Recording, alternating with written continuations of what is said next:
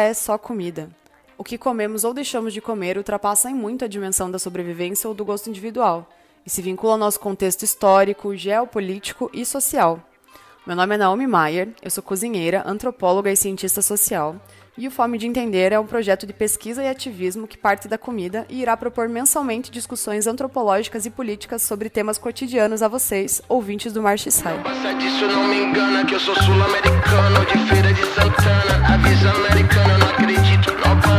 Revolucionário, Guevara, conhece a liberdade sem olhar no dicionário, sem olhar no antropólogo que eu sempre cito, chamado Sidney Mintz, que diz que não existe nenhum outro ato não automático tão ligado à sobrevivência humana quanto o ato de comer. Todo mundo precisa comer para viver, mas nem de longe significa que nos alimentemos do mesmo jeito, desde que o Homo sapiens é Homo sapiens. E por isso eu digo que além de manifestar especificidades sociais, culturais, etc., a alimentação também acompanha as transformações históricas, econômicas, geopolíticas ao longo do tempo. É, eu tenho as minhas dúvidas reais se é a comida que se transforma com o mundo ou se é a comida que transforma o mundo. Que eu sei é que o que a gente come ou deixa de comer em tempos capitalistas é uma questão de classe.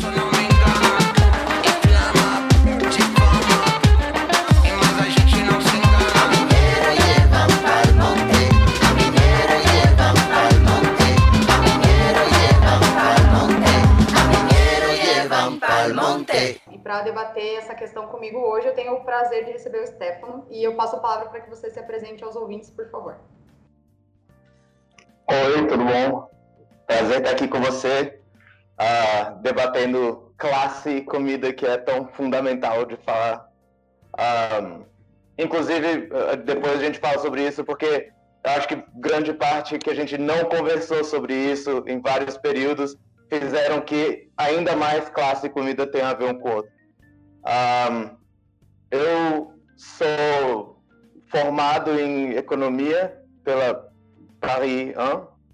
Eu tenho um mestrado em História Econômica pela London School of Economics e em Economia do Desenvolvimento pela Sciences Po também. E agora eu estou fazendo um mestrado em um, Culturas Mundiais de Comida na Universidade das Ciências Gastronômicas aqui em Bra. E também eu sou padeiro, um, padeiro artesanal, que faz que eu tenha tido contato direto com o fato de você ser o proletariado da comida, né? Acho que você também, a gente vive meio nessa, entre subindo e descendo da, da torre de marfim. um, e é, é isso, eu... Uh, Gente, você citou a sua dúvida sobre se é a comida que muda o mundo ou o mundo, enfim. Uh, eu acho um, honesto começar falando que eu tendo a ver o mundo mais em termos materiais.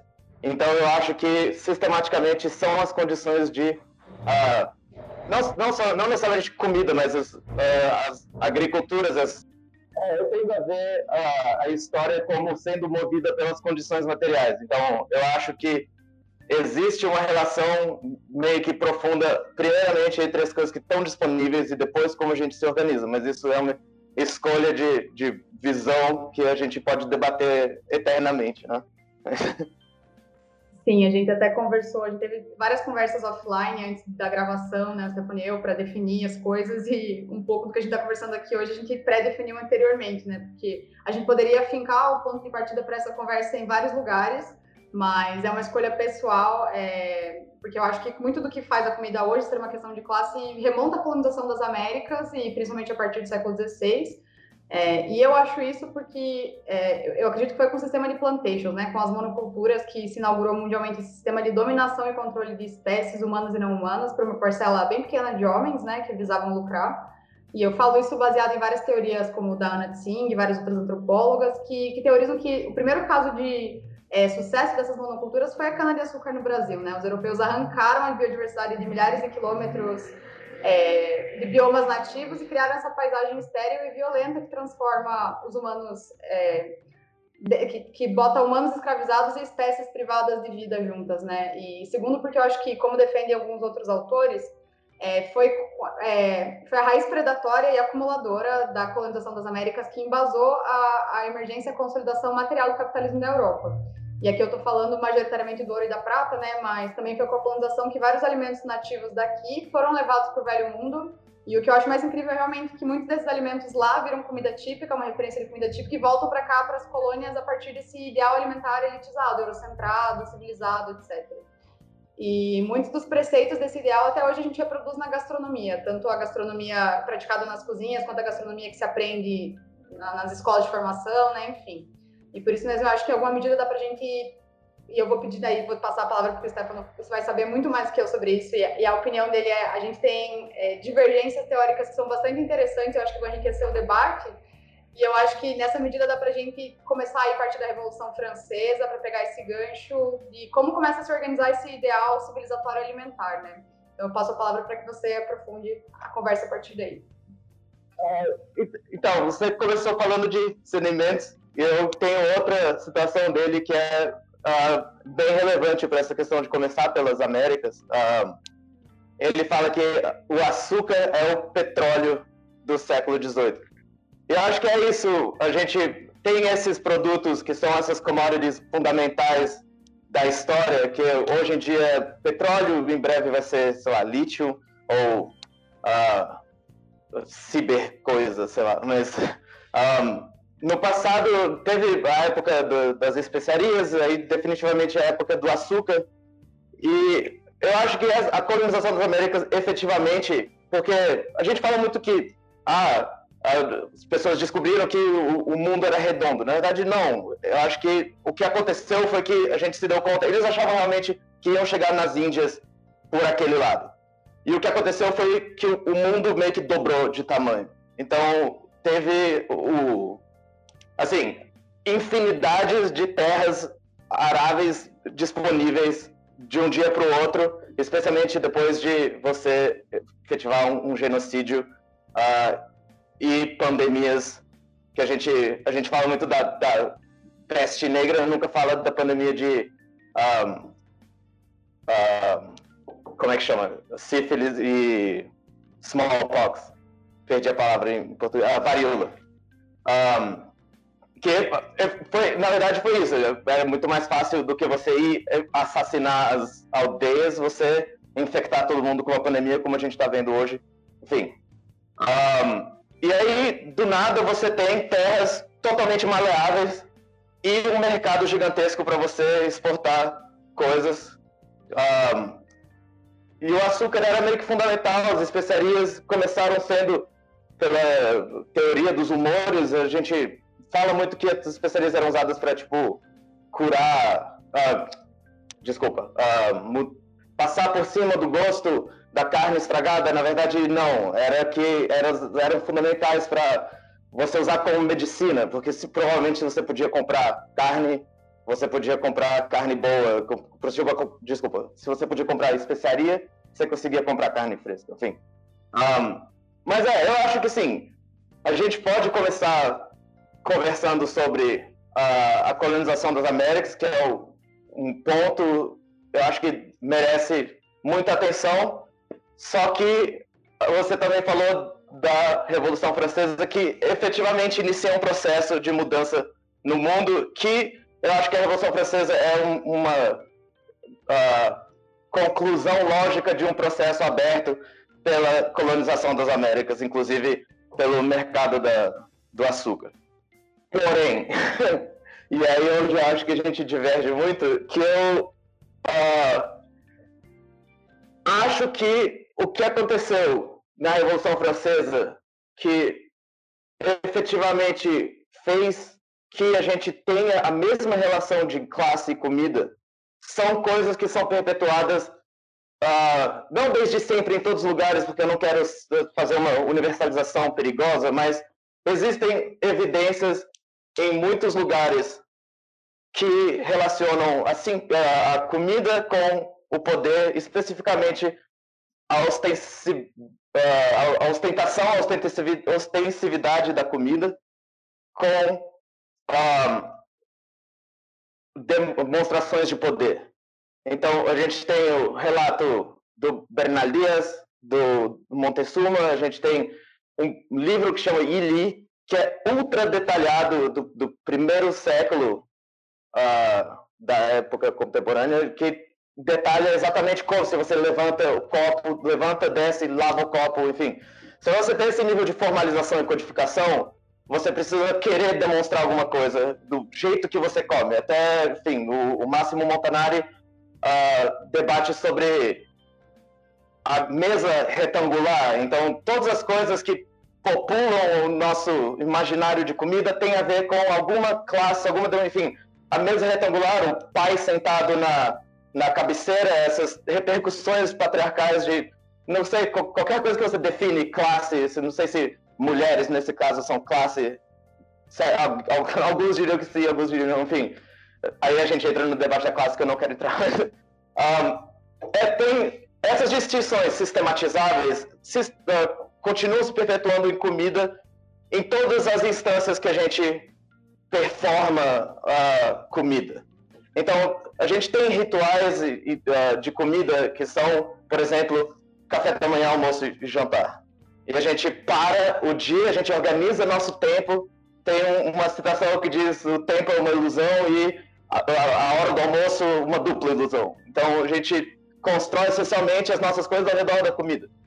Então, eu acho que a partir do momento que a gente tem uh, talvez até antes, mas quando você tem comida e uh, criação de uh, enfim, sedentarismo agrícola, você tem criação de uma distinção de uh, uma distinção social. Então, o Código de Hammurabi tem leis sobre comida, muitas delas, muito detalhadas, que você não pode botar água na cerveja e você tem que ter um preço X pro, pro grão, enfim. Então eu acho que o que acontece é que, historicamente, a gente se acostumou a ter essas distinções. E é existirem palavras como, ou frases como comida de pobre e comida de rico. E aí a gente tem livros de livros de cozinha medievais, livros de receitas, que ilustram isso. Os romanos também tinham uma noção de ostentação de classe, ou de, enfim, que você comia parte, jogava fora para mostrar que você tinha. Existia uma relação de troca de comida dos patrícios que davam pão para as pessoas. E eles eram, enfim, apadroavam as pessoas dando comida para elas. E era uma relação também de troca, porque uh, as pessoas que cultivavam o grão davam o grão e, receb, enfim, recebiam proteção de volta. Então, a, a, comida e a agricultura sempre estiveram no centro das relações sociais uh, de maneira, enfim, geral, né, histórica. Num fio que eu acho que continua até a, a, a Revolução Francesa, passando por mais formalizações, mais distinções, o Luís XIV, o Luís, desculpa, Luís XIV codifica as regras de etiqueta e aí você chega no Luís XVI num período onde você depois dessa do, do depois da, da rota da, do açúcar tem uma burguesia muito empoderada e o fato de enfim, você tem a Revolução Americana logo antes. Também você tem a publicação da Ricas das Nações do Adam Smith no mesmo ano. E todo, toda a narrativa ao redor da, do, da igualdade de poderes, etc., que precedeu, faz que você tenha uma burguesia que entra no poder depois da queda da monarquia. Só que, como a gente não conversa seriamente sobre comida, Inclusive, o Bria Savarin foi ridicularizado por escrever um livro cientificamente sobre comida. A gente continua tendo uma perpetuação das performatividades de classe da burguesia. Então, a monarquia cai e a burguesia imediatamente se vê podendo comer igual a aristocracia.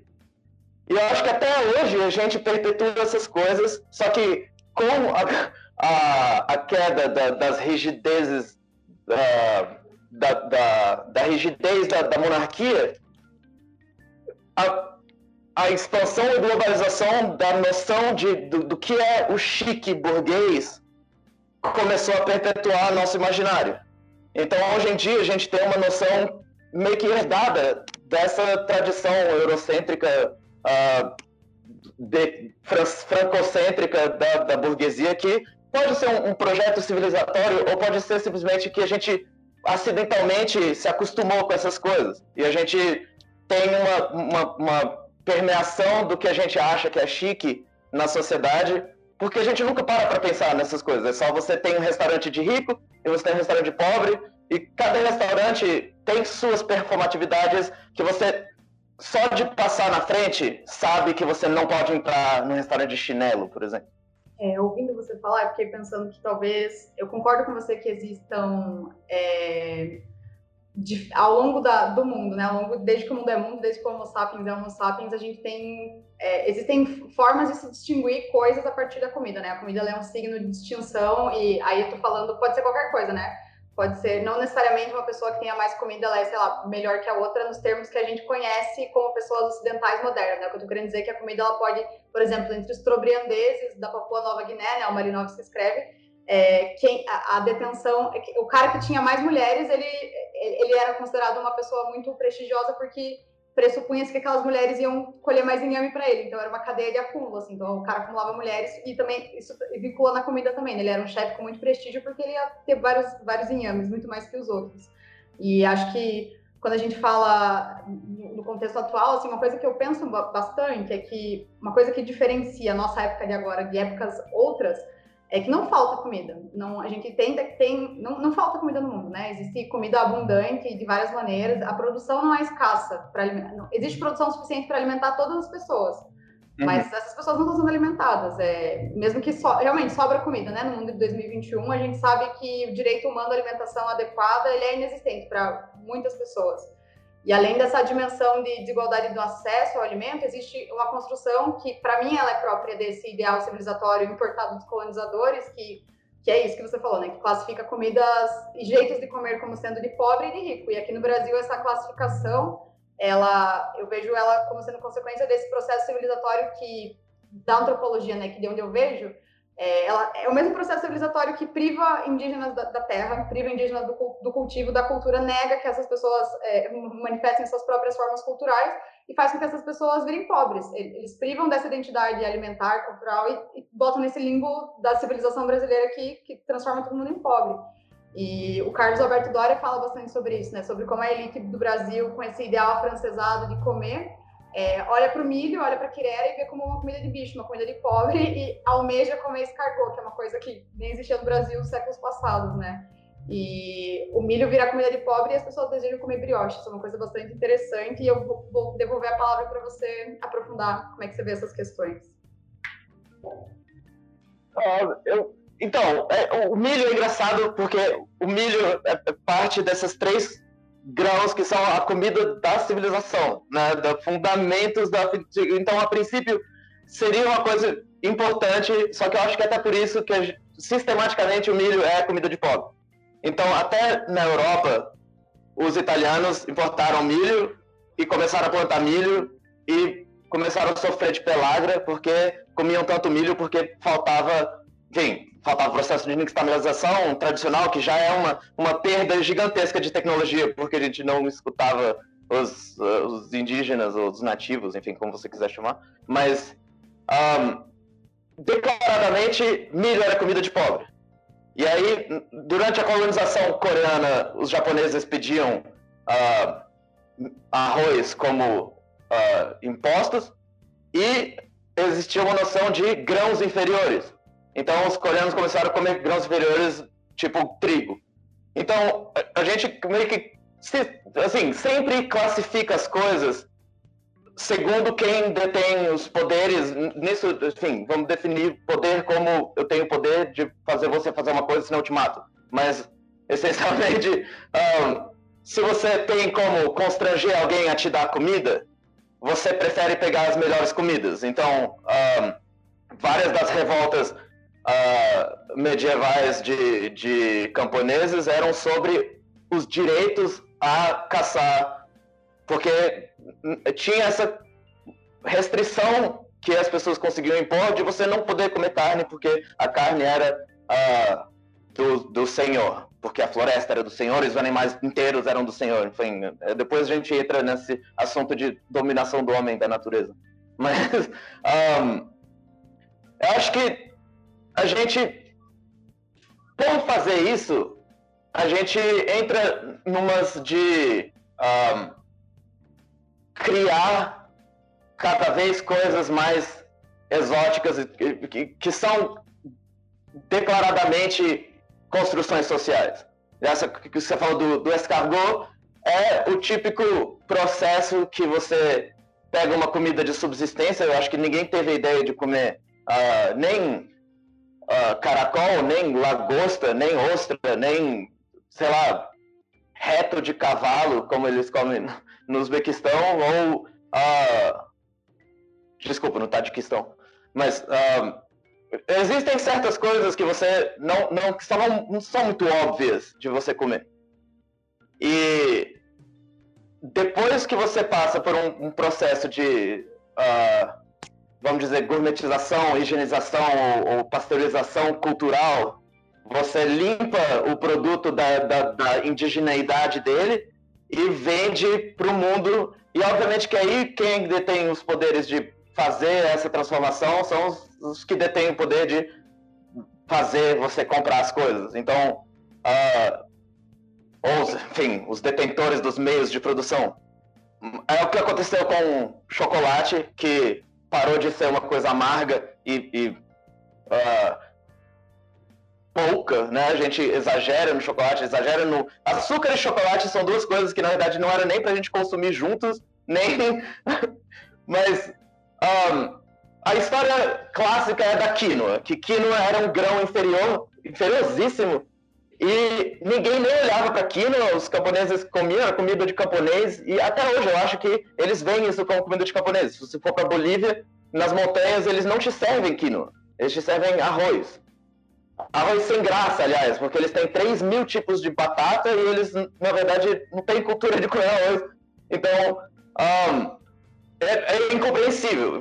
Então você pega quinoa, que é um grão inferior, do nada alguém determina que é um super superfood, super grão, e você exporta para o mundo, de maneira que você gentrifica absolutamente o acesso à quinoa. Então, do momento que você comodifica a quinoa e você torna um alimento em mercadoria, você aliena a mercadoria, enfim, a, o o valor alimentar daquele produto para quem na verdade precisava. E agora você não tem nem mais acesso ao que você usava e as pessoas olhavam e, e te discriminavam por comer. E acho que isso acontece mais de uma vez em todas as instâncias. A gente fez isso com o açaí também, que a gente desnaturou o açaí e agora a gente vende em cada esquina um açaí com sabor de tutti-frutti com leite condensado, leite condensado também, que é outra um, mas é, é, é, eu acho que a gente, por essa questão de a gente querer uh, ter coisas palatáveis e, e, a gente ter uma caça a um o próximo novo sabor, a gente acaba sem uh, sensibilidade cultural ou sensibilidade de, de histórica tirando, fazendo essa apropriação das coisas e a gente, ao fazer isso, a gente tira do contexto.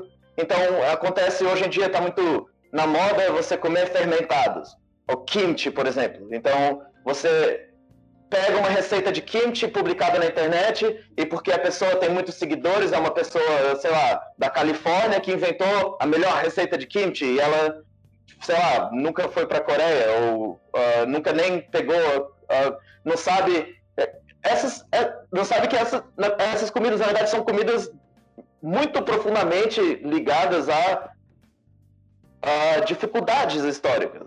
Os fermentados são como eu vou comer legumes fora de época.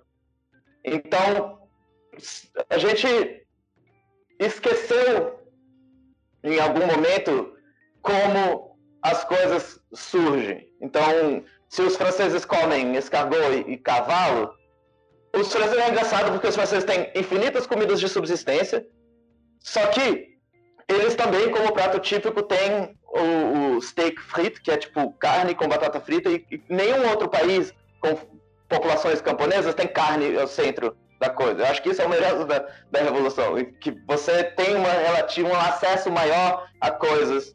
E na verdade tudo isso são construções que a gente faz em si, a gente escolhe, na verdade, uh, transformar uma coisa em, em de pobre ou de rico. E aí uma coisa que já foi de rico e que a gente não quer mais que seja, tipo estrogonofe, vira brega. E aí a gente tem essa outra classificação que é o, o, o vai e o volta, né? Você a coisa era chique e aí ela para de ser chique, então você para você tá sempre na fronteira da ostentação do da classe, você não pode comer uma coisa que é brega, como se comida tivesse moda, como se sabores mudassem, enfim. É uma coisa um, curiosa de você ver o quanto permeia essa noção de rico e pobre em, em várias camadas de, de, de, do quão é nefasto. Então, você tem essa camada muito nefasta de, do Aquino, e você tem essas camadas um pouquinho mais, uh, sei lá, bobas, vamos dizer. Você tem uma novela onde a mãe fala pro filho, o filho acho que é um, acho que é, sei lá, uh, não, não lembro agora o nome da novela, mas é de um moleque que ele aparece todo vestidinho de coxinha, o, o tal do Otávio, e a mãe dele falando que o estrogonofe é comida de pobre, que não era, não era para comer isso. E eu acho que culturalmente a gente tem essas manifestações na nossa literatura, no, no, nos filmes que a gente vê, que a gente nem se dá conta, a gente absorve e fala assim, ah, é, tipo, não sabia que estrogonofe era brega agora eu sei. E a gente vai, continua performando essas coisas sem nem pensar. A gente tem, sei lá, mesa redonda ou mesa retangular em casa, se alguém, a gente brinca que sentou na cabeceira, pagou a conta, mas essas são coisas que, na verdade, têm camadas de, de, de perigo filosófico, né?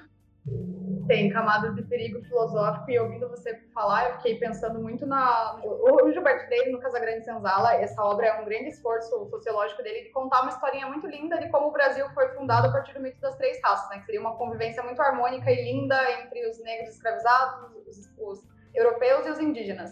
E uma das, acho que é o capítulo 4 do Casagrande Senzala, que é, é, muito chocante, quando ele fala sobre a cozinha, é muito chocante mesmo. E uma das coisas que eu nunca esqueço é que ele fala que, ah, é como se assim os indígenas tivessem dado os ingredientes e não sei o quê, e as negras nas cozinhas que, que, que a técnica, né? A técnica, a técnica culinária está na mão dessas mulheres, e uma das coisas que ele fala é que é na cozinha das casas grandes que a comida essa comida de povo, ela, ela perde o ranço caboclo. Tipo, é uma, uma expressão dessa, assim. Ele fala que é na cozinha da casa grande que a comida, ela perde esse ranço do povo. E ela se torna alguma coisa para essas pessoas da casa grande, né?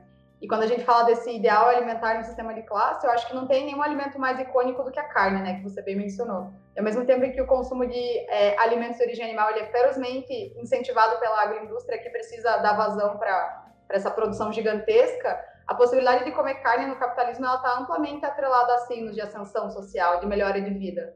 E o ideal alimentar é compartilhado, né? Todo mundo deseja comer picanha, mas acontece que alguns só podem comer a vina ultraprocessada. Não sei se todo mundo sabe o que é vina, mas aqui em Curitiba é, é a salsicha de cachorro quente, sabe aquela que é super é a, a, pior, a pior carne que a pessoa pode comer, mas ela prefere comer isso do que, do que enfim, né, ter uma, uma, uma refeição sem carne porque ela acha que é incompleta. E para agravar tem a questão ambiental, né, que é urgente e está em disputa. E eu vou passar a palavra para o Stefano me dizer o que, que ele tem me diga algumas coisas sobre a carne. o que você tem a me dizer? Eu acho que é importante começar falando que eu sou carnista, eu continuo carnista. Eu acho que é um, um tema meio delicado de você tratar hoje em dia sem esse. Enfim. Uh, eu tenho minhas razões por comer carne. Meu pai e minha irmã são veganos, então eu sempre meio que sou confrontado a isso quando a gente janta juntos.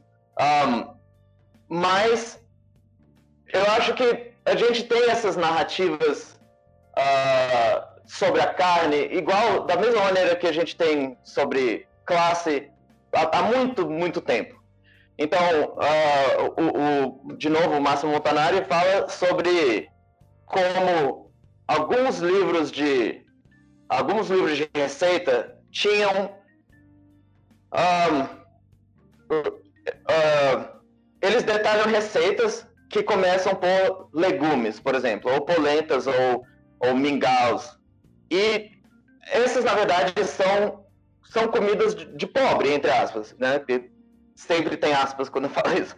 Mas um, que a gente, como historiador, a gente não tem muito acesso a, a, a, documentos que detalham a comida dos pobres, porque também eles não escreviam. E a gente perdeu, a gente não tem como fazer estudos uh, sobre o, detalhe da comida dos pobres, porque a gente não tem os documentos. Só que a gente tem essas um, transparências da história dentro dos documentos que existem, que são as comidas dos ricos. E o que ele fala são, é que a comida do rico é a comida do pobre incrementada de alguma coisa. E normalmente incrementadas de alguma coisa é carne e especiarias.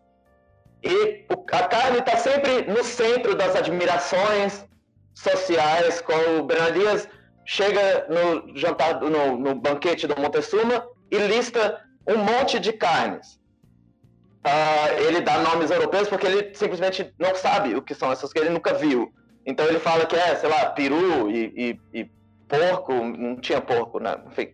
Um, mas é uma admiração pela riqueza que ele ostentava ao ter esses tipos variados de carnes, que significa que eles cultivavam muitos animais e que animal é caro de você ter. Enfim, existe uma materialidade ligada à carne, que na verdade carne é uma fábrica ineficiente de proteína. Então, para você ter carne, você precisa fazer um investimento negativo de comida. Um, dito isso, eu acho que Uh, é importante só fazer um parênteses, não necessariamente questões de classe, mas também passando por isso, porque tem uma questão do, do veganismo gourmet. E a questão de que o vegetarianismo, você, ah, dentro da cultura de cancelamento, de a gente, ah, vamos, vamos salvar o mundo, cada um faz sua parte, e se você não é vegetariano ou vegano, você não vale nada porque você está queimando a Amazônia. Um, eu acho que tem camadas e camadas em cima disso que não adianta nada você ser vegano e comer abacate e, e berries importados. Um, a gente nem, nem usa mais o, nome das, das, frutas, a gente chama de blueberry, porque a gente já, na verdade, tem, tem nomes, só que a gente nem usa. Um, e, e, eu acho que isso também é um, é um colonialismo de comida que a gente não precisa entrar nisso agora, mas um, eu acho que a gente perdeu a noção a gente está tão alienado de como a gente produz comida que não faz nem sentido que um pequeno produtor que tem uma espécie de porcos que ele cultiva naquela, naquele lugar, que isso seja mais sustentável do que você comer abacate vindo de, sei lá onde, numa plantação hidropônica na Califórnia. Não sei se abacate é plantado de maneira hidropônica, mas. um, que, na verdade, enfim, aqui na Itália a gente tem muito isso, porque aqui tem muitos pequenos produtores com muitas raças diferentes de, de, de animais ou de, de, vegetais também. Eu acho que isso é uma coisa que a gente não pensa, mas a gente pensa, quando a gente fala em biodiversidade, a gente fala em biodiversidade selvagem, entre aspas. Ah, a, a, gente fala que o Cerrado tem biodiversidade, que a Amazônia tem, a gente está perdendo isso só que a gente também tem biodiversidade agrícola. Então, a gente, uh, ao não comer carne, a gente, na verdade, está negando a habilidade da gente cultivar essas espécies. Então, se eu for muito sinistro, eu falo que se você olhar os animais, a megafauna que está entrando em extinção, a que não está entrando em extinção é que a gente está comendo. Então, não, não que isso seja uma solução, mas é uma coisa bem cínica de você falar, é que se você tem uma biodiversidade agrícola de animais domesticados, que na verdade a maneira de você preservá-los é continuar comendo. Só que a gente comendo carne, a gente, igual que a gente passou por cima das terras e a gente fez um, um, uma terraformação da, do mundo com as, o cultivo das monoculturas de de seringueira, de, uh, de açúcar, a gente fez isso com os animais de maneira muito mais nefasta. A gente trouxe porcos e cavalos e, e, e gado e a gente. O que acontece é que a gente não tem mais animais ou espécies. A gente tem uma espécie, duas, três. E a gente. as pessoas começam a conversar como se fosse casual e uma solução você clonar vacas como mostrou, eu não quero ter uma só vaca. E eu acho que o buraco é muito mais embaixo do que a gente ousa olhar. E às vezes as coisas são um pouquinho mais complicadas do que. É, é, acho que é muito simples ou, ou confortável ou legal você achar que fechando a torneira você vai economizar água, sendo que o agronegócio destrói represas, destrói cursos de rios inteiros para você irrigar plantações de monocultura de soja que não, não vai nem ou de sorgo que nunca ninguém vai nem comer. Um, mas a, a, questão da carne eu acho que é, é muito ilustrativa das materialidades da classe uh, e da, da, de como isso se perpetua dentro das nossas culturas. Que você falou do, da vina, da, da salsicha, do, do dogão, é que, um, como você falou exatamente, todo mundo quer comer picanha. Ninguém quer comer, não é comer carne de vaca, é comer a melhor parte da vaca. Ele só tem, sei lá, duas picanhas por vaca e você, na verdade, só usa pouca parte da vaca e o resto vai para não sei onde. Então a gente não sabe mais comer, inclusive por questões de classe. A gente é muito difícil no Brasil você sair para um boteco e ter comidas vegetarianas, assim, petiscos vegetarianos, fora, sei lá, dadinho de tapioca e, e mandioca frita e batata frita, mas. Um, que, aliás, é a salvação do, dos meus amigos veganos muitas vezes.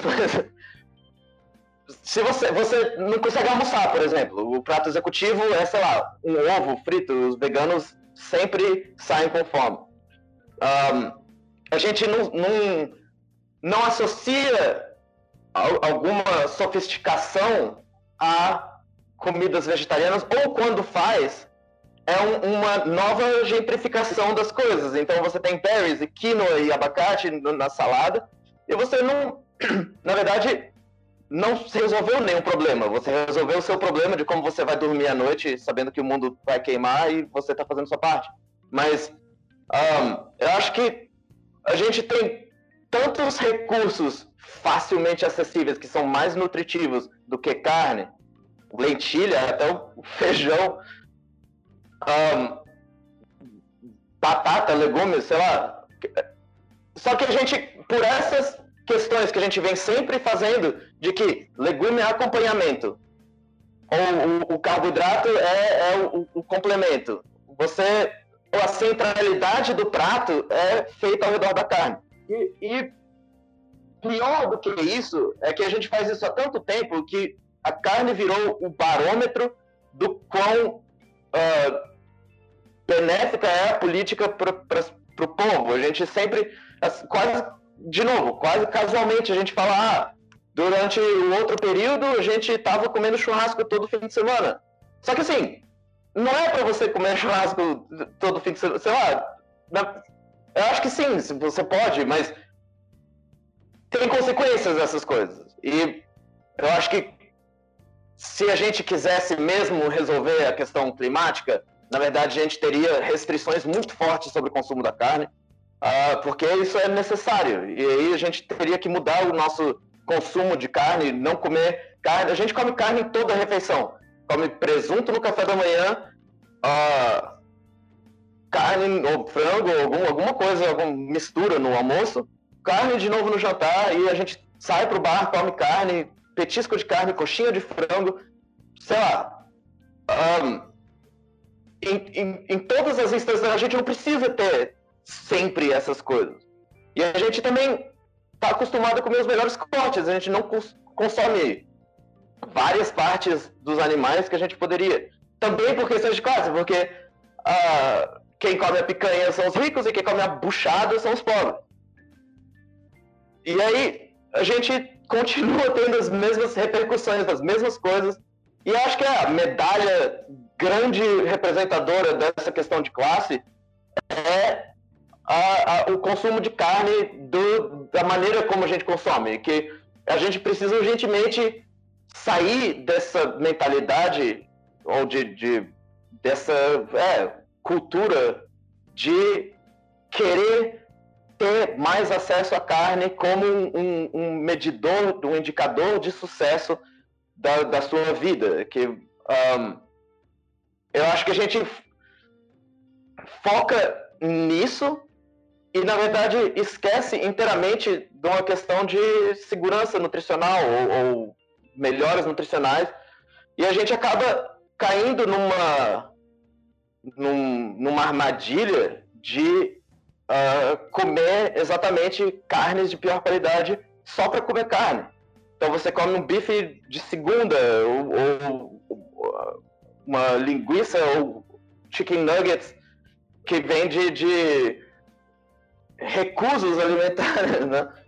Um, e, na verdade, pensando bem em si, você usar essas partes rejeitadas para comer carne não é uma ideia tão ruim, mas a questão é toda de você estruturar uh, o acesso a nutrientes. Então, essas partes não são tão nutritivas quanto outras e são muito menos nutritivas do que outros produtos alimentares. E a gente volta a essa questão da biodiversidade, que a gente tem, sei lá, cinco legumes que a gente pensa quando a gente come, e tem, sei lá, cinco mil.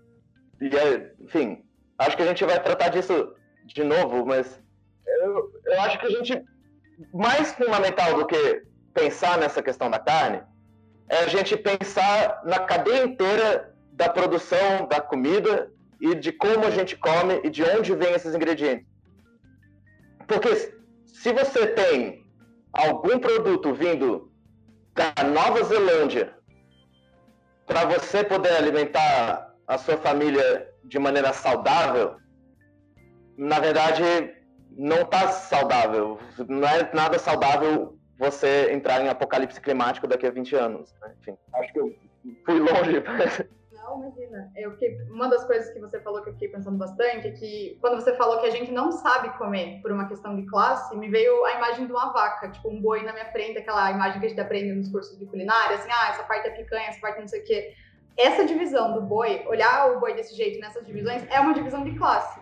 E eu digo isso porque nutricionalmente tem pouquíssima diferença entre, sei lá, a língua e a picanha, ou sei lá, o pé da vaca e o filé mignon. E o que faz a gente desejar o filé mignon e não desejar a língua é uma questão de classe, né? Eu acho que essa própria categoria, né? Daria pra gente fazer um podcast só sobre isso, mas chamar algumas carnes de carne de segunda sabe, só essa, só essa categorização, assim, de carnes em carnes de segunda. Não tô falando de, de coisas ultraprocessadas feitas de carne, tipo nuggets, tipo vina. Tô falando de, de carnes in natura que vem do mesmo bicho, que a gente, por alguma razão, que é uma razão cultural, né, não é uma razão... O que eu tô querendo dizer é isso, né, a gente achar que a língua é menos valorosa que o filé mignon e, a, e atribuir a isso uma coisa de classe, tem a ver com uma questão culturalmente construída, né. Se a gente fosse olhar nutricionalmente, essas coisas são pouquíssimo diferentes, né.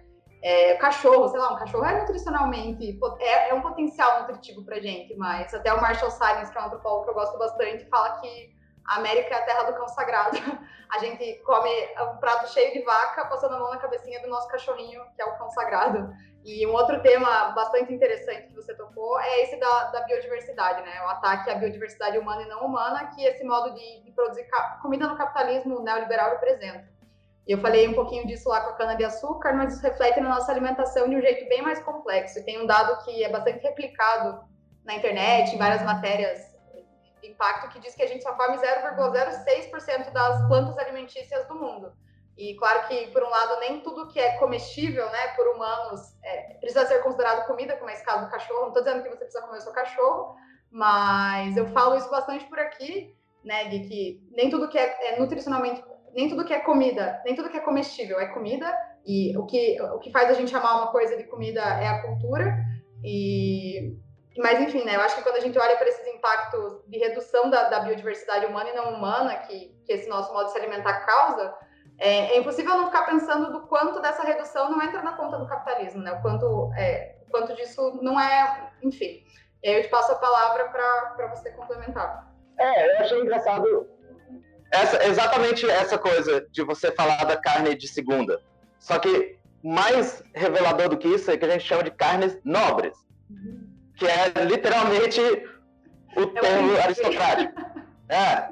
Mas exatamente, a gente, do, mas do mesmo jeito que a gente fala isso, a gente fala bairros nobres de São Paulo, que é uma coisa totalmente absurda, que a gente, inclusive no Brasil, tem essas, esses hábitos de, de não fazer o trabalho histórico, de passar para trás as coisas.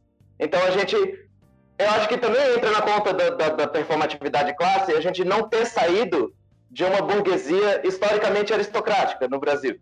Então a gente tem essas perpetuações de, de, de famílias e classes e, e, e, hábitos de classe que vem desde quando, quando chegou a corte uh, de Portugal e a gente continua nas mesmas ideias que muda, a gente vira república, só que não, não muito, na verdade.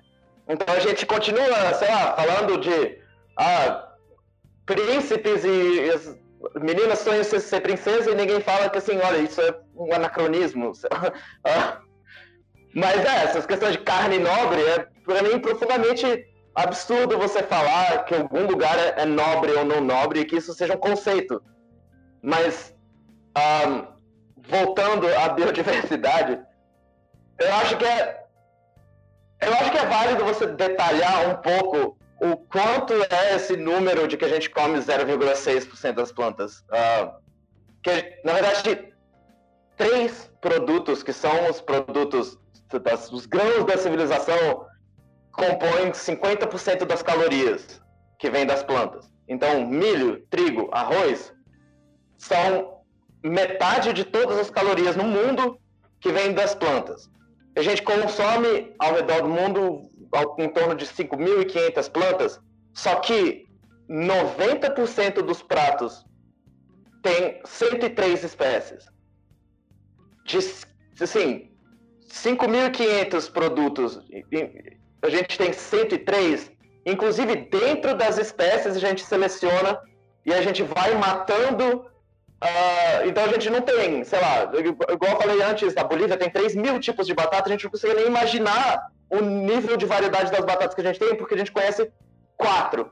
Só que a gente nem, nem isso a gente sabe distinguir, que a gente vai no mercado e fala assim, ah, compra batata, e você acaba comprando qualquer uma. Um, não, sei, não sei se todo mundo, não sei se tem algum etnobiólogo de supermercado de batatas que sabe exatamente, mas um, geralmente a gente fala, ah, compra morango.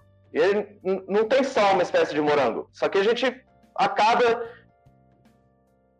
tirando do, do imaginário que plantas são biodiversas. E aí também entra na conta do capitalismo e da monocultura essa questão, porque a gente não planta milho, a gente planta um milho, milhares de vezes. E milho que não pode se reproduzir, então ele não pode evoluir, ele não pode ser selecionado. Então a gente negou toda a cadeia de, de perpetuação e variação da biodiversidade por uma questão de eficiência, porque que você tem, sei lá, grãos resistentes a, a, a pestes, etc. Mesmo assim, você passa pesticida para garantir, que é o dobro, a, a, a dupla conta de, da, da, Monsanto, da Bayer, que você tem um, os grãos que você tem que comprar a semente, você tem que comprar semente e depois o pesticida e depois de novo a semente, e depois o fertilizante. E a gente.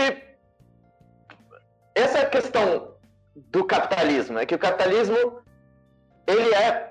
A gente fala que o capitalismo está quebrado. Capitalismo, o sistema não está quebrado, o sistema está funcionando exatamente como ele foi desenhado para funcionar. Que você concentra as riquezas nas mãos de quem detém o capital isso desde o início, desde, desde do, do, do, do mercado das especiarias que você tinha. Se, se você tinha um barco que precisava dar a volta na África para trazer pimenta de volta, e pimenta era, assim, as, acho que a gente perdeu também a noção do quão eram valiosas essas coisas, tipo, eram 5 quilos de, de prata para 1 quilo de canela. Então, a gente tinha que garantir riscos de, das embarcações e a gente, os, as, as companhias das Índias, que até hoje tem lojas que se chamam Companhia Colonial, enfim, isso eu também ah, vou chamar, é igual você chamar a sua loja de roupa de, sei lá, Auschwitz, mas é uma coisa muito, muito absurda você chamar a sua, loja de chá de Companhia Colonial, Companhia das Índias. Essa, essa gente juntava recursos para você fazer o, o, o seguro da embarcação, as companhias de seguro sempre, né, do lado bom da história.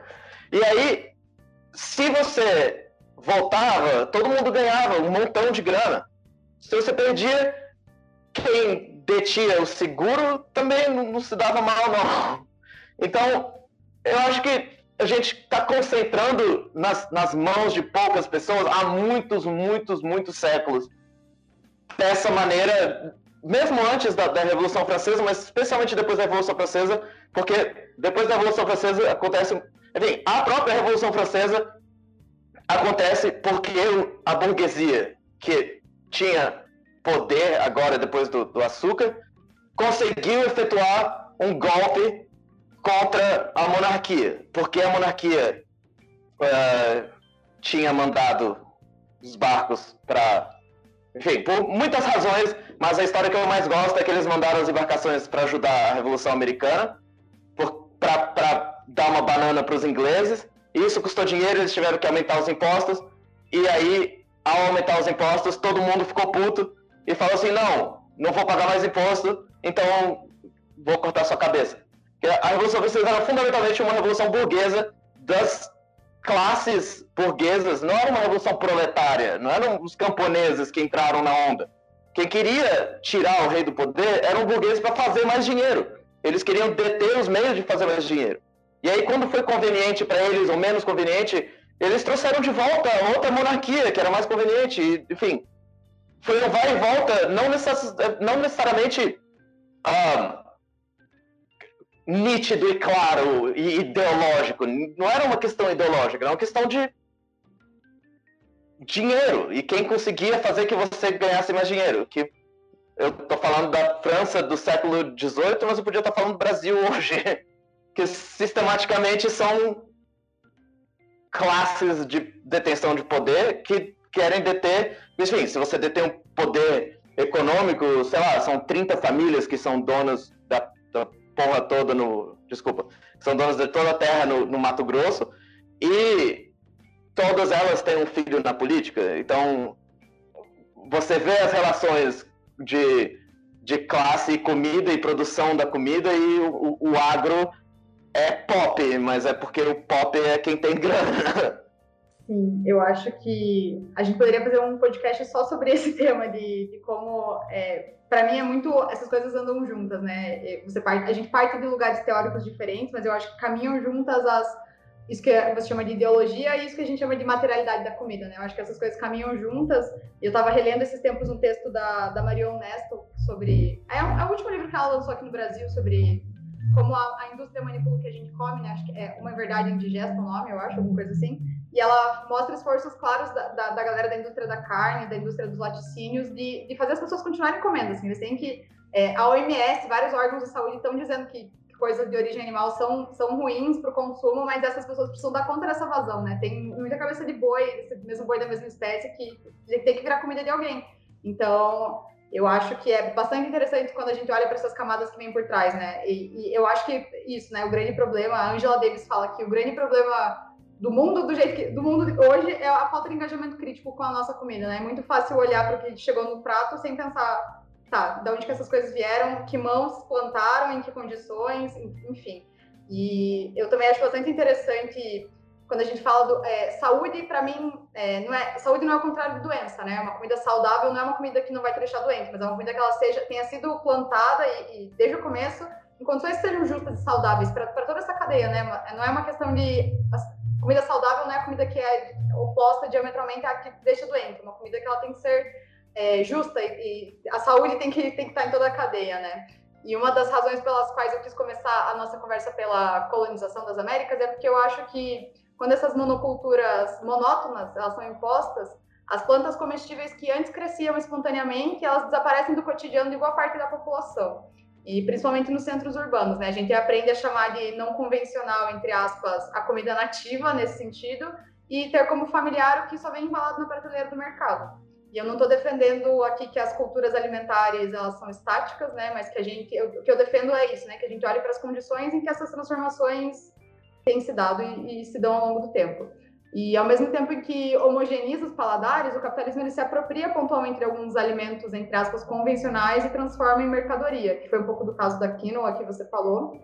E, bom, eu quero saber como você vê essas questões na gastronomia, principalmente porque você tem um projeto, né? Você constrói um projeto que se chama Comida Anticolonialista. Então, passo a palavra. É, eu, eu acho que, enfim, essa, essa parte do, do colonialismo da, do capitalismo e do colonialismo da parte também da carne, essas ofertas que a gente tem infinitas de coisas para comer que não são nem, sei lá, tô pensando em McDonald's, por exemplo, que é carne de qualidade ruim, que na verdade eles fazem as coisas e depois empurram pra gente. Então, a gente tem uma.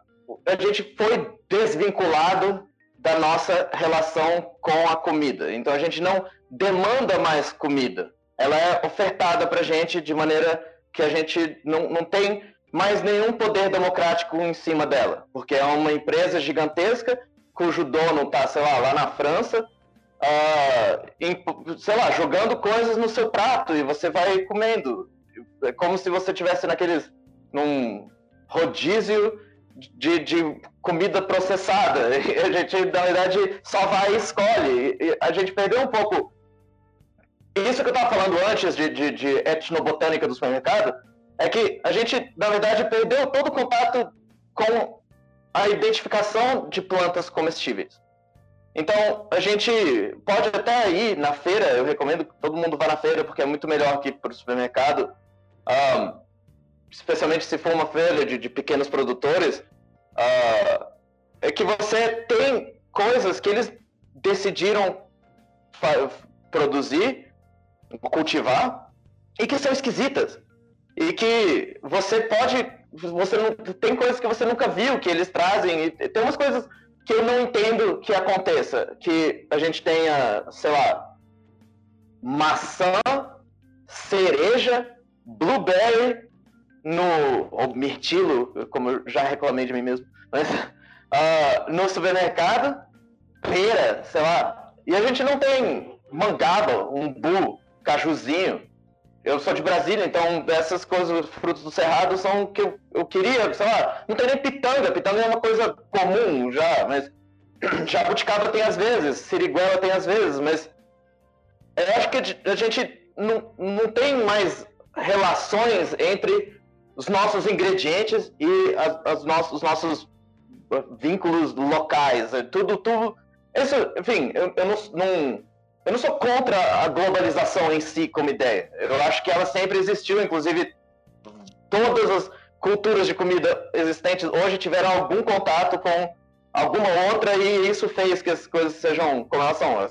Exatamente essas trocas que a gente vem falando do açúcar e das especiarias não existia, assim, sem América, sem colonização das Américas, a comida indiana não teria pimenta, a, a, a comida, assim, polenta com molho de tomate simplesmente não existiria. E isso a gente acha que é típico, molho de tomate é típico italiano, não, sem América não tem nada disso. chocolate como sobremesa, o conceito de sobremesa também não existiria. Eu acho que essas coisas de. Uh, esse vínculo do ingrediente com o prato e o processo de produção, a escolha de cultivo e a escolha de tratamento deles são todos os processos que sofrem algum tipo de colonialismo ou sofreram algum tipo de colonialismo. E eu uso colonialismo num, num, num aspecto muito vasto. Porque o meu projeto começou principalmente com uh, eu, eu só queria fazer comida e problematizar as coisas que eu estava fazendo. E aí eu comecei a levar um pouquinho mais a sério, mas essa, eu sei lá, tem umas vezes que eu escolho fazer uma receita com ingredientes coreanos. Eu decidi fazer, sei lá, rabada de. Uh, rabada com agrião, só que com sotaque coreano. E aí, eu, na verdade, não sei se eu tô sendo colonialista por usar esses ingredientes e uh, querer fazer uma fusão dentro da minha cultura, não sei nem se eu tô colonizando a deles nem a minha.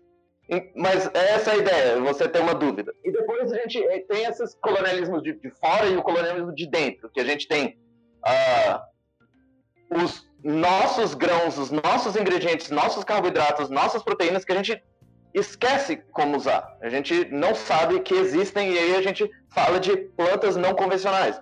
Então, peixinha da horta, Maria Pretinha, essas coisas todas existem e a gente sabe que elas existem, só que várias vezes a gente não, não, não quer catar elas do chão, ou não quer plantar, não quer cultivar, enfim. Ou simplesmente não cultiva, porque não, não rende, não sei lá. Ora pronobis também é uma coisa que a gente usa muito, quase não é punk, mas ninguém tem fazenda de ora pronobis.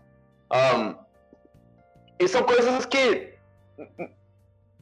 não, não faz sentido, a não ser que você esteja num aspecto de colonização gastronômica absoluto, não absoluto, mas se você tem um treinamento gastronômico que é centrado, eurocêntrico, e eu digo isso tendo um, um treinamento de, de, historiador eurocêntrico, mas é, é, isso eu acho um problema também, de, de, de quem te ensina as coisas, e aí como a gente aprende as coisas, e a, o ensino da gastronomia é vinculado a uma tradição gastronômica eurocêntrica. Só que, às vezes, especialmente por performatividade de classe, a gente não quer usar ingredientes porque acha que é. E, e, mesmo se você tentar fazer o esforço de não ser assim, você acaba sendo assim.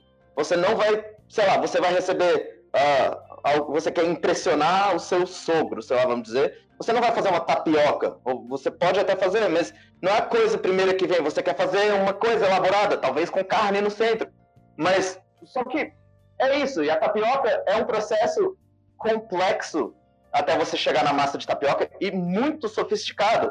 Só que como ele é difícil e ele é demorado, a gente prefere esquecer que ele existe, comprar uma massa de tapioca pré-hidratada e fazer uma tapioca do jeito simples e se desvincular da história toda e do vínculo da tapioca com a história do processo da é igual aconteceu com a nixtamalização, que você pega o milho, moe o milho e depois sua família inteira vai morrer de pelagra porque você não fez o processo complicado de lavar com alcaloides, enfim, uh, que os, os mexicanos, enfim, mexicanos desenvolveram depois de anos, de séculos de tradição. E aí a gente vai esquecendo essas coisas. E é, é, mais do que você faz tornar convencional coisas que são não convencionais. Ou de você, sei lá, lutar contra algum colonialismo, um, um espectro colonialista. Várias vezes o meu, meu Instagram é em inglês, porque inglês é uma língua franca e você pode apertar simplesmente um botão de tradução. E eu acho que eu tenho acesso a muitas pessoas e trocas, enfim. Mas já me criticaram muito por ter o Instagram em inglês e falar, ah, você tá falando que é anticolonialista, mas você fala inglês. Tá, mas português é menos colonialista do que inglês? Não entendo o que seja. Mas um, a gente tem essas ideias de. Eu acho que é um, um processo, um, um, convite a você sentar e se perguntar: o que, que, eu tô comendo? De onde veio isso? E, tipo, por que, que eu tô comendo isso? E por que, que eu não tô comendo tal coisa? E, e na verdade, você deixar a sua comida esfriando porque você está problematizando tudo. Mas eu acho que a gente tem muitas, muitas, muitas camadas de colonialismo em cima de todos os processos que regulam todas as nossas vidas em, em todo momento. A gente já falou, igual, a mesa retangular, o, o, conceito de café da manhã. Inclusive, café da manhã é o conceito mais colonialista que existe, porque você tem uma refeição inteira vinculada a um produto não nativo vindo da África. E aí você tem essas. Eu acho que no início eu pensei principalmente em assim decolonizar dessas, desses fantasmas cotidianos das problematizações que não acontecem.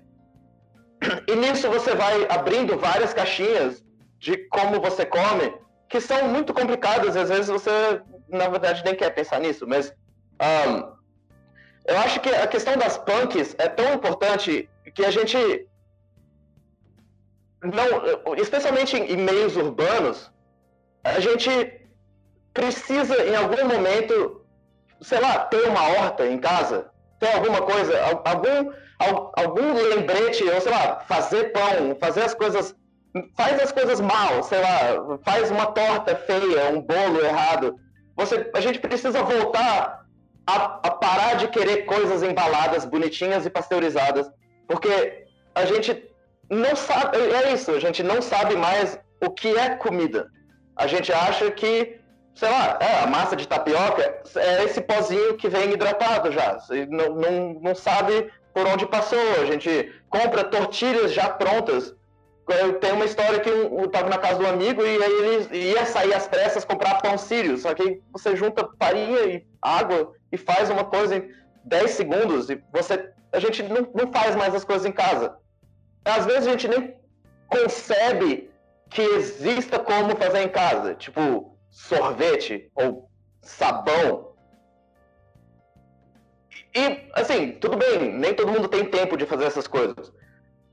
Mas a gente uma vez que você começa a ir para a feira e planejar suas refeições não ao redor de uma carne vinculante e você começa a repensar por que você está comendo tal coisa e por que você precisa comer arroz e feijão todos os dias e não necessariamente uh, por que você não faz um, uma exploração na feira, ver o que, que tem mais bonito e depois constrói seu prato a partir daí, você para de precisar comprar coisas no supermercado, fora umas coisas muito difíceis de, de achar, tipo, você não vai fabricar seu próprio papel higiênico, mas um, eu acho que a gente podia parte do, do, do, esforço de verdade dessa vez que a gente pode fazer para mudar nossas vidas de maneira alimentar é parar de ir para o supermercado.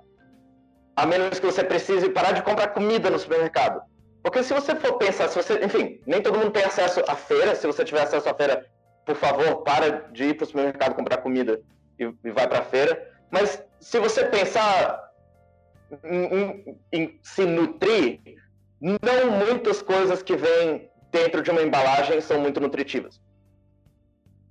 E várias delas podem ser obtidas a partir, várias das que, que enfim, existem, você pode obter a partir de, de outros pequenos produtores ou fabricar você mesmo a partir, sei lá, você pode fazer granola em casa em 5 segundos. Eu acho absurdo as pessoas comprarem molho de tomate. Você corta um alho em 30 segundos, refoga uns, uns tomates. Se você tirar a pele, você adiciona 5 minutos no seu processo. Então, beleza, não são 30 segundos que é de você abrir o molho, mas você pelo menos não vai, é, não vai estar recebendo outorgados nutrientes. É isso que eu acho que é um absurdo.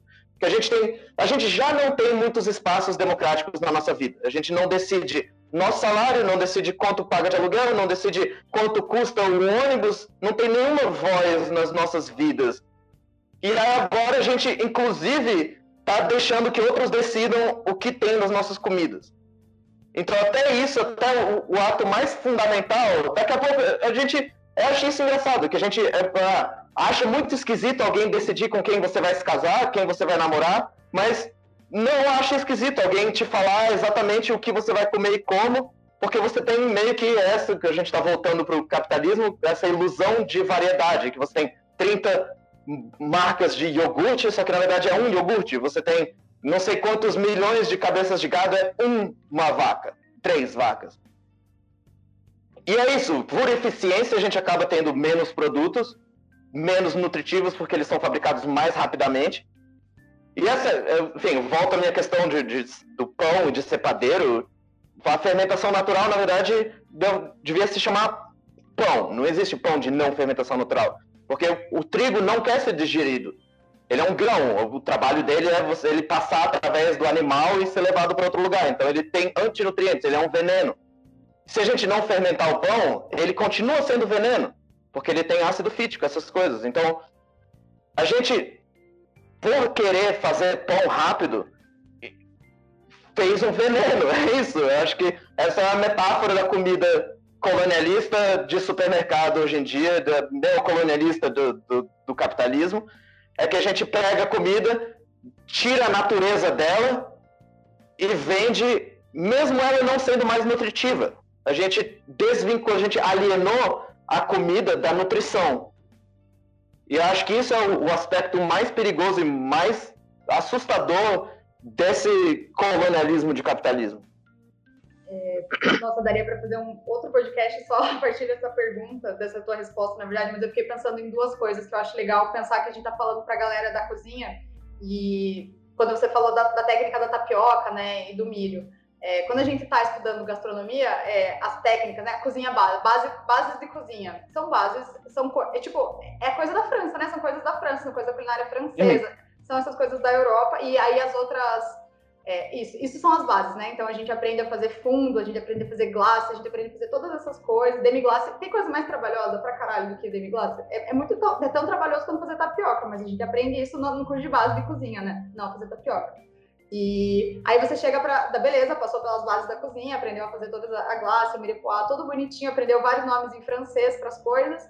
E aí você vai aprender outras cozinhas. É onde, aí tem cozinha étnica, tem o módulo de cozinha étnica. Então, tipo, todo, todo o resto do mundo, que não é a Europa, entra, tipo, é encaixado assim nessa caixinha de comida étnica, né? E aí todas as. Isso que eu acho muito louco de pensar em como a colonização, é, as nuances dela estão no cotidiano nesse sentido, né? O universal da gastronomia é, são esses parâmetros, né? A gente não aprende como técnica universal a técnica indígena de transformar a mandioca brava em mandioca comestível, né? E, enfim, eu acho isso é uma coisa que eu fico, é uma bronca que eu tenho com a, com a, cozinha brasileira, assim, sei lá, eu acho que a gente se preocupa, eu acho que a gente deveria estar preocupado com esse tipo de coisa em alguma medida, sabe? Documentar técnicas que são. É, também não sou contra a globalização, eu acho que que bom que as coisas transformam e elas transformam. Inclusive no, aqui na América as coisas transformam bem antes de chegar um europeu aqui, né? As pessoas, os, os ameríndios trocavam técnicas culinárias, técnicas cerâmicas, muito antes de qualquer homem branco chegar aqui. Mas, enfim, e essa coisa da, do, da gente se, se, prender tanto a isso, né? A gente achar que o, uni, é, universal, para mim, a descolonização do jeito de pensar, é, a prática, a prática descolonial que eu tento pensar todos os dias individualmente e também em produção acadêmica, tudo isso é, é desconfiar do óbvio, assim, não é, não é nada além disso, sabe? É, por, é pensar por que, que algumas coisas a gente chama de convencional, por que, que você vai no mercado e está acostumado a ver abobrinha italiana, tomate, e você, e você acha que o tomate é uma coisa que é da comida típica italiana, e você não sabe que o tomate é uma coisa que, na verdade, é das Américas, sabe? Então, eu também não sou uma militante anti-transformações nem nada do tipo, mas eu acho que é, é, a, a, função é essa, né? A minha missão como uma pessoa que fala sobre comida é, é, é provocar desconfianças, assim, que as pessoas desconfiem do óbvio e desconfiem do que está dado. Nada, nada é óbvio e nada está dado, e, isso, né? Eu acho que a comida é uma grande reveladora de, das coisas que estão por trás e não tem como a gente, em tempos capitalistas, o que está por trás da comida, principalmente porque, volta porque a gente falou no começo, né? Cara, a gente está falando de comida e tem gente que morre de fome no mundo que poderia alimentar muito mais gente do que existe. E, enfim, essas coisas nunca deixam de, de, estar tá por trás da comida. Eu acho que às vezes quando a gente entra numa rotina de proletariado, de, de proletário de restaurante, não, não, você não tem tempo de pensar sobre essas coisas, você não tem ânimo, você só tá, você só quer terminar teu turno de 12 horas logo e ir embora, você não quer nem saber de onde veio aquele porco que você está cortando, muito menos o tomate ou alface, porra nenhuma.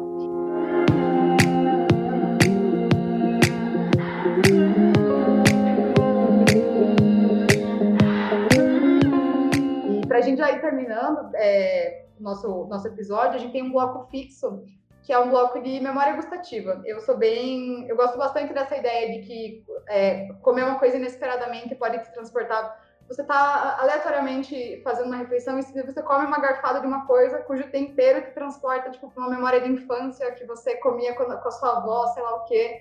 E eu acho uma das coisas que eu gosto muito da comida, para além desse potencial de fazer a gente desconfiar do óbvio é esse potencial de fazer a gente sentir afeto pelas coisas, sentir, se sentir afetado pelas outras coisas, né? Pela, pelos cheiros, pelos alimentos, pelas memórias. E esse bloco fixo, ele é justamente sobre isso, né? Eu, peço para que a pessoa convidada compartilhe conosco é, se você pudesse escolher um prato que te transportasse para alguma memória afetiva, que prato seria e que memória seria essa? Uh, para mim, eu acho que uh é um prato. O, o prato essencial da minha vida é esse, de. Porque meus pais são diplomatas e eu cresci em vários países sem muito saber onde era meu, meu minha raiz local. Minha mãe é de Honduras, então para ela eu acho que também ela saiu de Honduras muito cedo e ela também tinha essa coisa que era importante para ela fazer um café da manhã hondurenho todo domingo. Então eu acordava domingo e a casa inteira estava com cheiro de tortilhas e feijão frito e uh, banana da terra.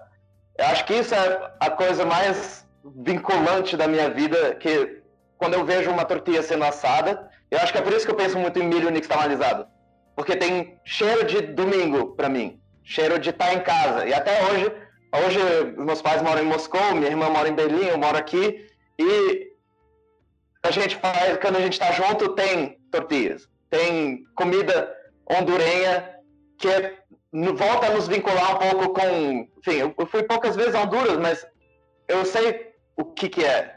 E isso é uma memória que me vincula a um passado que eu posso não conhecer muito bem, só que é umas raízes minhas que são uh, muito profundamente ligadas a, a, a cheiros e sabores específicos. Fiquei com vontade de comer comida da sua mãe agora. e para terminar, Stefano, é, vou te pedir para deixar para os ouvintes uma dica cultural. Você pode indicar um livro, um site, e também aproveita fazer, para fazer a divulgação das suas páginas, né, das suas, de onde você produz conteúdo também. Eu primeiro eu queria, uh, voltando no assunto do milho nixtamalizado, eu acho que eu queria recomendar uma série, tá na Netflix, um, que é a Rota do Taco, que eu acho uma série muito, muito boa. Ela tem duas temporadas, cada um, cada episódio mais legal do que o outro. Eu acho que eu, eu me emocionei várias vezes vendo as histórias do taco, o jeito que ele é narrado. Ele é narrado por um taco a cada vez, com um sotaque mexicano diferente. Eu acho que foi uma atenção muito boa que eles deram. E tem história da comida e passa por também histórias pessoais. Uh, acho uma série excelentíssima e recomendaria muito. Eu queria recomendar dois livros. Uh, o primeiro é, enfim, os dois são de homens europeus, então me perdoem, mas uh, o primeiro é A Comida é Cultura, do Máximo Montanari, que eu acho que é uma. Um, ele é muito curto e ele é excelente para você começar a se perguntar coisas. Que ele passa por muitas dessas não obviedades, obviedades não óbvias de, de, de pensar comida. Um, a segunda é um, Germinal de Zola. Qualquer do, enfim, vários livros do Zola, eu gosto muito do Zola, mas um, ele tem um que se chama, em, em, português, eu não sei, A Barriga de Paris, uh, Le Ventre de Paris, que ele fala sobre a feira de Paris e ele passa muitos detalhes sobre as comidas, enfim. Uh, mas no Germinal você tem um episódio onde ele tem uma família burguesa que é a dona da mina. O Germinal é um livro sobre uma greve numa mina. E aí eles passam o livro inteiro em escassez de comida, essencialmente. E aí você vai e tem esse episódio da família burguesa onde eles estão comendo uma brioche cheia de manteiga. E eu acho que esse é o, o livro, esse um, um episódio que eu acho que é fundamental de você entender o quanto é vinculante classe e comida. E o, o quanto o acesso à comida, especialmente, enfim, a gente não falou em detalhes sobre isso, mas fome e fome social, o fato da gente ter um termo como criança pobre ser naturalizado, mostra que pobreza ou, ou, ou fome pobreza extrema é uma escolha política. Você quer ter um sistema capitalista onde, na verdade, você fala, ah, essa pessoa está morrendo de fome que ela merece. Eu acho que a, a, gente entender que essas coisas são escolhas e não são acasos é fundamental para a gente começar a entender e realmente problematizar a comida. Tudo que a gente tem são escolhas e que são escolhas que a gente não está fazendo e que estão sendo feitas por nós e que a gente, na verdade, como a gente faz de conta que vive numa democracia, outorga os nossos direitos para qualquer pessoa tomar os nossos, nossas decisões por nós. E ah, para você indicar suas, deixar suas redes sim. sociais, suas credenciais para a galera. Então, meu, o meu Insta, meu projeto de comida é anticolonialist.cookbook. É em inglês, desculpa, galera.